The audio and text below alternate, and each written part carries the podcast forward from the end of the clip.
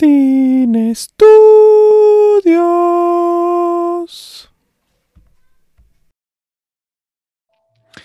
Buenos días, buenas tardes, buenas noches a la hora que usted nos escuche. Este es un capítulo más de Sin estudios en su versión Joshua recomienda. Hoy tenemos y vamos a tener algunas películas así porque miren, esto empezó como una terapia ocupacional para el tiempo de la pandemia.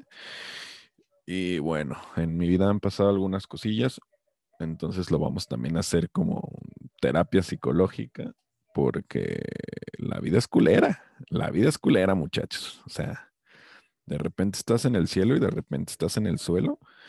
Y no es que ahorita me sienta en el suelo, pero pues, ay, casi, ¿no? Entonces, eh, hablando de rupturas de amor y de todas estas cosas que a todos nos suceden, donde creemos que se está acabando el mundo, hoy les quiero recomendar la película Lost in Translation, eh, que en México y en Latinoamérica tradujeron como Perdidos en Tokio. Y no funciona muy bien el título porque bueno, ya lo explicaremos un poco más adelante. Lost in Translation es un, lo que los gringos llaman un idiom, que es como una especie de dicho, pero es, es prácticamente también que te pierdes en la traducción, pero que estás, te hace sentir perdido. Esta película está dirigida por Sofía Coppola, que es la hija de Francis Ford Coppola. Pero yo creo que esta película le hace un lugar y que después de esta película ya no tienes por qué decir que es hija de Francis Ford Coppola, sino que es la directora Sofía Coppola, ¿no? Eh, salen además Bill Murray y Scarlett Johansson, que en el momento donde filmó tenía 17 añitos. Además sale Anna Faris y bueno, también me gustaría mencionar, como siempre, al fotógrafo Lance Accord, que ya había filmado con Sofía Coppola antes en su película eh, Vírgenes Suicidas, Las Vírgenes Suicidas. La película de Lost in Translation salió en 2003 y ganó al mejor guion. Eh, Sofía Coppola, si a, temor de, equivocarme, si no ahí les pondré abajito un eh, fe de ratas, pero creo que fue la primera mujer en ser nominada para, eh, en cuestión de producción de la película, que es en cuestión de guion original y en cuestión a mejor director de los Oscar. Además ganó BAFTAs, ganó Globos de Oro y pues el Oscar lo ganó, aparte de, estas nominaciones que acabo de mencionar. ¿De qué va Lost in Translation? Es, es una película de romance, es un poco una película de, de comedia, es mucha introspección, es dolor también, es ver a dos personajes que están en un momento de sus vidas donde están perdidos. El personaje de Bill Murray es eh, Bob Harris y el personaje de Scarlett Johansson es Charlotte. Bob Harris es un hombre de, 50 años, vamos a decirlo así, más o menos, eh, que está pasando por una crisis, fue un actor súper reconocido y ahora solo hace comerciales y sale en la televisión para completar espacios. Y Scarlett y, Charlotte, que es, que es eh, Scarlett Johansson, es una mujer egresada de Yale, de la Escuela de Filosofía, que está acompañando a su marido en Tokio porque él tiene trabajo allá. Y voy a dejar aquí un poco de lado como las los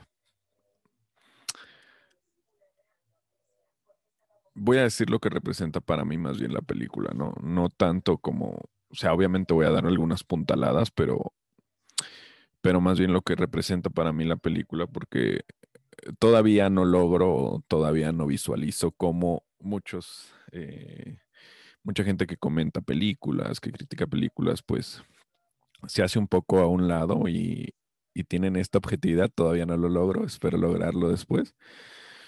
Pero, pero ahí voy.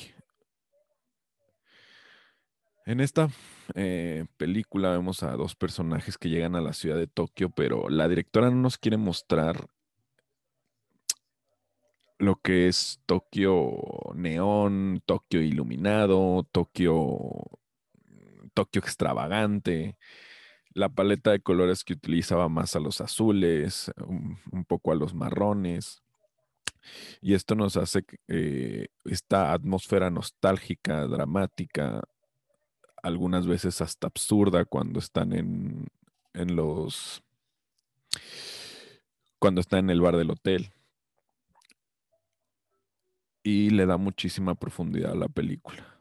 ¿En qué le da profundidad? En que nos puede mostrar cómo en una situación inverosímil, en otro país, en otra ciudad, de millones de habitantes, en este caso como lo es Tokio, pero trasladándolo a, mi vida en una, en una ciudad de, pequeños, de pocos habitantes, de casi nadie habitantes, te puedes encontrar con la persona más especial que puedes haber encontrado en tu vida.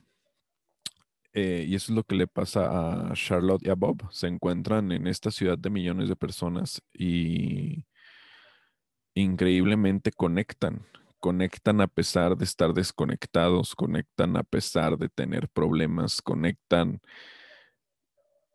porque también un poco no hay esa barrera del idioma, conectan porque ellos dos no están durmiendo por la noche porque les cuesta el cambio de horario. Simplemente conectan en una situación que es inverosímil. De esas historias que dices, wow, qué está pasando aquí. La cosa es que vemos toda esta soledad, toda esta parte, toda la primera parte prácticamente durante 30 minutos de cómo ellos están desencajados. Eh, esto se observa mucho cuando Charlotte mira hacia las ventanas y varias veces ve eh, la ciudad borrosa. El, lente hace que la ciudad se vea borrosa. Charlotte no está conectando con su esposo, quiere acomodar, eh, quiere decorar el cuarto, pero está, está todo desarreglado. Y Bob, en cambio, parece que solo está en Tokio por el dinero, pero en realidad no está por el dinero. Cuando viene esta primera esta primera mm, encuentro entre los dos, bueno, no encuentro, este primer intercambio de palabras después de 30 minutos, de 32 minutos en la película, se revela lo que los dos están como buscando, no buscando, sino eh, sufriendo, teniendo, porque los dos se preguntan que qué hacen ahí, ¿no?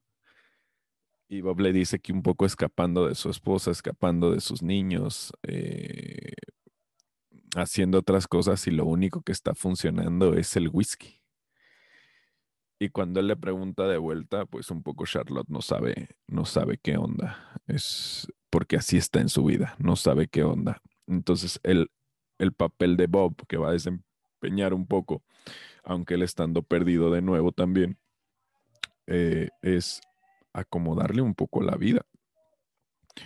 Y no de manera de rescate en, este, en estas otras películas que es como rescatando a la damisela, sino dando esas pequeñas puntaladas de, de amor que uno a veces no ve, ¿no? Que es la compañía, ir a cenar, ir a cantar, las charlas de madrugada, las las conversaciones tan profundas y a veces tan sin sentido. Y en una de ellas, y la quiero leer porque la apunté aquí, Charlotte le pregunta, eh, es que no sé qué se supone que yo debo de ser. Y él le responde que lo vas a averiguar. Entre más te conoces, entre más te conoces a ti mismo y entre más sabes lo que quiere, menos cosas son las que te van a hacer enojar. Les voy a leer la, siguiente que anoté porque también me, me gusta. Eh, y esta es nada más la dice Charlotte. En el otro era un diálogo, dice, solo me siento muy sola, aun cuando estoy rodeada de mucha gente. Y esto también lo, los que le, lo, lo que les marcaba sobre, sobre la ciudad toquiense, ¿no? Tenemos una de las ciudades más, más llenas de gente del mundo y Sofía Coppola logra darnos esta intimidad en varios lugares, eh, como lo es un karaoke, como lo es eh, un restaurante, como lo es un lugar de maquinitas.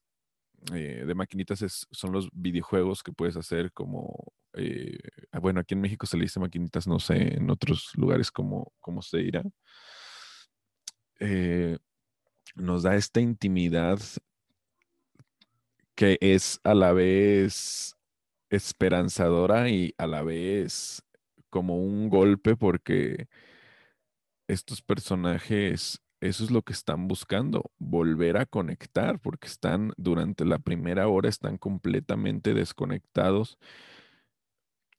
Lo notamos primero eh, con esta falta de comunicación de, de los, de los japoneses hacia ellos, pero después sabemos que la desconexión es total acerca de su, de su entorno, de su vida, de todo, ¿no?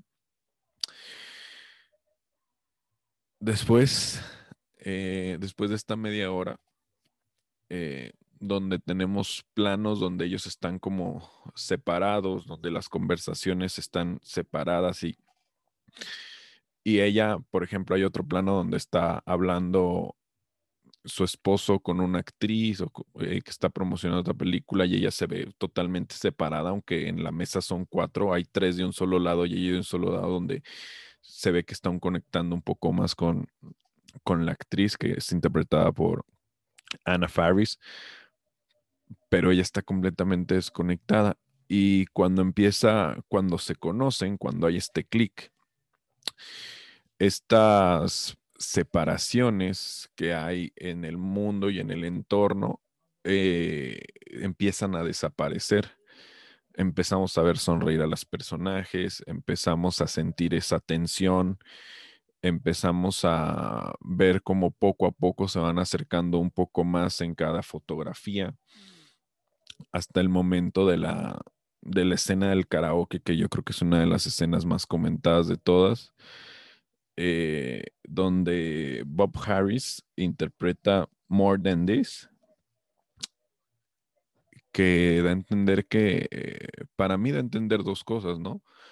Eh, uno, que lo que se está viviendo es como de momento, pero también como hay más de lo que yo siento que de lo que estoy honestamente expresando, ¿no?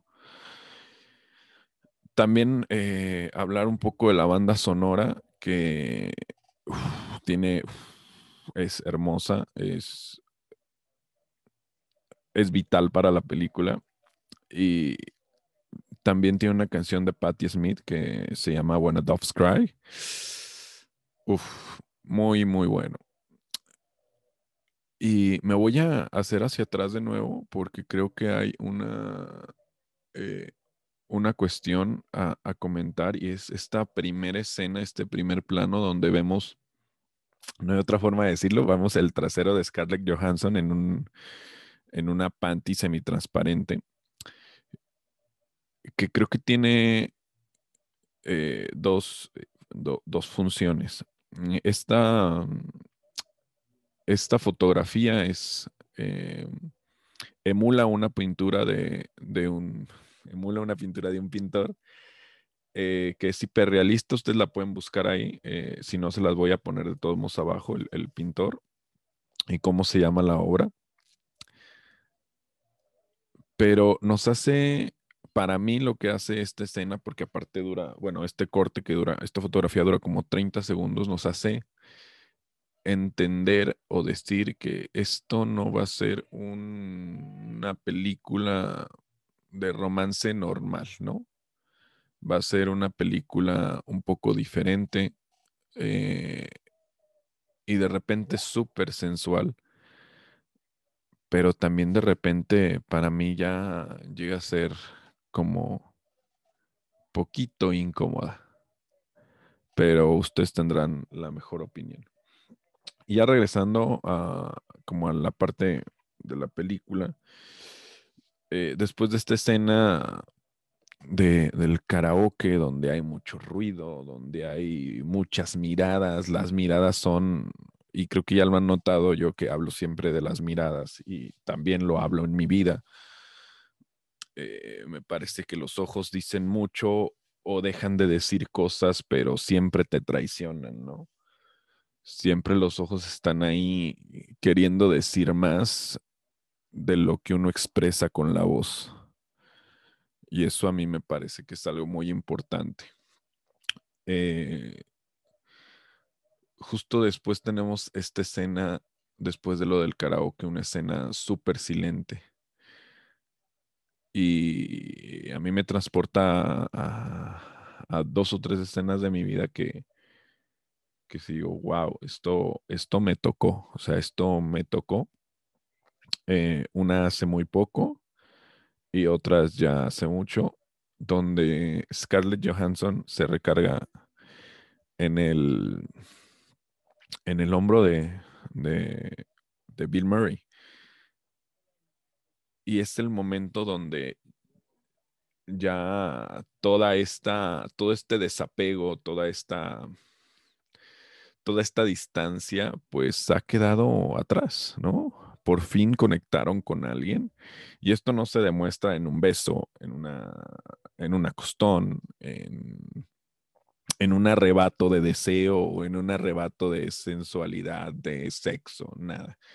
Esto se demuestra simplemente con dos personas en un cuadro sentadas recargándose en el hombro de otra.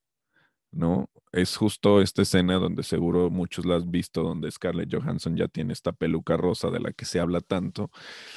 Y es brutal. Este cuadro para mí es, es brutal para lo que representa en la película y lo que representa también eh, a mi vida. Después viene una especie de como de encontronazo para, para darnos lo que a veces verdaderamente valen las relaciones, ¿no? Eh, ya cuando tenemos esta conexión, eh, donde no hay, entre comillas, una especie de romance, pues Bob Harris se acuesta con la cantante de del lugar donde se están quedando, que vale la pena mencionar, que es el Park Hyatt de Tokio, que es uno de los edificios, pues, o sea, de uno de los edificios hermosos que tiene. Y Sofía Coppola estuvo ahí cuando estuvo grabando Las Vírgenes Suicidas, entonces decidió, eh, decidió grabar ahí porque le encantó el lugar. Y también, bueno, no, ya lo mencioné, pero eh, la fotografía de la película está hecha solo con luz natural. Entonces, toda la película que ustedes están viendo eh, y las escenas que están viendo, muchas se grabaron de noche y de madrugada porque el hotel no quería incomodar a los, a, pues a, la, otra gente que estaba ahí en el hotel. Y pues el director de fotografía tenía que jugar con eso pero lo hizo de manera fenomenal a mi ver. Pasa esto, Scarlett lo quiere invitar a, a, comer al día después, se da cuenta de que está con otra persona y le dice que no está solo y hay una especie de tensión y después tienen, eh, tienen esta, esta comida donde Bill Murray le dice que fue el, el peor restaurante del mundo porque le hicieron cocinar su comida. Y quiero aquí detenerme como en los restaurantes porque también conforme va avanzando la película vamos viendo cómo ellos, que aunque hay una barrera del idioma, eh, cuando se empiezan a conocer y que empiezan a ir, esta barrera empieza a perderse. Eh, los vemos muy bien comer, los vemos ya interactuar con otras personas eh, y es, es hermoso. Está esta escena donde Bill parece ser que en, lo que estuve leyendo, esta escena de Bill Murray, que está con un, eh, con un japonés cuando lleva a la enfermería Scarlett Johansson está tratando de comunicarse con él, pero en realidad pues no está entendiendo nada, pero hay una conexión a pesar de no entenderse. Y la parte de atrás hay dos señoras que obviamente se están burlando de Bill Murray porque no está entendiendo nada, pero esta, esta escena es real. Las, las señoras literalmente se están burlando o se están riendo de la situación y esto lo hace completamente absurdo, pero la cosa es que es que estamos viendo una conexión después de ellos haber conectado, que empiezan a hablar más con otras personas, que empiezan a salir, que empiezan a, a tocar más en esta ciudad eh, tan vasta. Y después de, haberse... Eh, hay una escena antes que no he comentado, que es esta escena, que es la única, bueno, hay una discusión ahí, ya daré yo al final lo que, lo que creo que pasa. Este, no sé si pasa antes o pasa después, discúlpenme, pero es cuando ellos están en la cama. Eh, es ahí donde pues ya le dice Bob que está como, como perdiendo a su mujer y ella le dice que pues no, no sabe ni qué onda. Y ahí hay, de nuevo esta conexión de las que le hablaban, de las que les hablaba en, en este recuadro donde están ellos dos acostados, donde en la cama, en lugar de tener esta conexión sexual donde que nos representan muchas eh, películas románticas, lo que tiene es que hay una conexión muchísimo más, muchísimo más íntima, muchísimo más fuerte, donde dos personas se desnudan sentimentalmente y le hacen saber al otro qué es lo que está pasando con él. Y para mí esto es como vital en las relaciones humanas, ¿no? Hay gente que dirá que no, hay gente que dirá que soy un romántico, hay gente, pues cada, quien tiene su, manera de ver las cosas. Mm, como les digo, no me acuerdo exactamente si es antes o si es después, pero después está, él, se tiene que regresar y pues le está llamando por teléfono y aquí es donde hay una especie de saber o no saber si en verdad se acostaron o no, porque es la misma chaqueta que traen la última vez que salen y le dice, quédate con la chaqueta, pero vemos que en la escena anterior ella, él la traía, lo que nos puede indicar que estuvieron juntos toda la noche, pero pudieron haber estado juntos como en aquella escena donde están durmiendo en la cama o, pudieron haberse acostado. Entonces ahí hay una discusión de si se acostaron o no. Tienen esta especie de despedida, pero que nos deja como un sabor amargo, porque no es una despedida como completa, ¿no? Avanza la escena y podemos ver que eh, un poco lo, un poco Bill Murray se queda con esta, eh, se queda como con este sin sabor y la vuelve a ver en el taxi y se baja. Y viene la escena icónica donde tenemos a ellos abrazándose, él les susurra algo, se besan, el beso no estaba en el script, pero no sabemos qué se dicen. Y creo que esa es la parte más difícil. Había estado como tratando de, de grabar esto dos o tres veces, pero para mí esta es la parte más difícil porque eh, me sucedió algo similar. Entonces, hay muchas similaridades de esta película que me han pasado hace muy poco tiempo o que yo llevo reconociendo. Eh, Y bueno, aquí si quieren le pueden cortar si ya no quieren escuchar esto de mi vida, pero pues es como... Hay muchas cosas que, que las películas nos traen y que luego uno quiere reconocer en su vida y que de repente uno las tiene. Eh, tanto historias mágicas, tanto momentos mágicos, eh, y de repente nos tenemos que separar de esta persona. Y no separar eh, de la persona como en la película lo hacen con un desgajamiento, un rompimiento horrendo. Simplemente te tienes que despedir, ya sea momentáneamente o para siempre de esta persona. Después de haber vivido tantos momentos o pocos momentos, pero que son mágicos y especiales, que pueden ser años o pueden ser dos semanas como en la película. No importa el tiempo, sino la intensidad. Y esto es lo que me hace para mí, esto es lo que hace para mí que esta película sea una gran película. Así como la mayoría de películas que me gusta comentar a mí o que retrate a mí, o que, que retrate yo, porque ya saben que cuando viene alguien es que alguien me recomienda la película y muchas obviamente me gustan, pero ahora que yo pues estoy solito aquí recomendando, pues sí trato de o voy a siempre recomendar algo que me haya movido o el pensamiento o la entraña o el corazón o la o la mente, ¿no? Y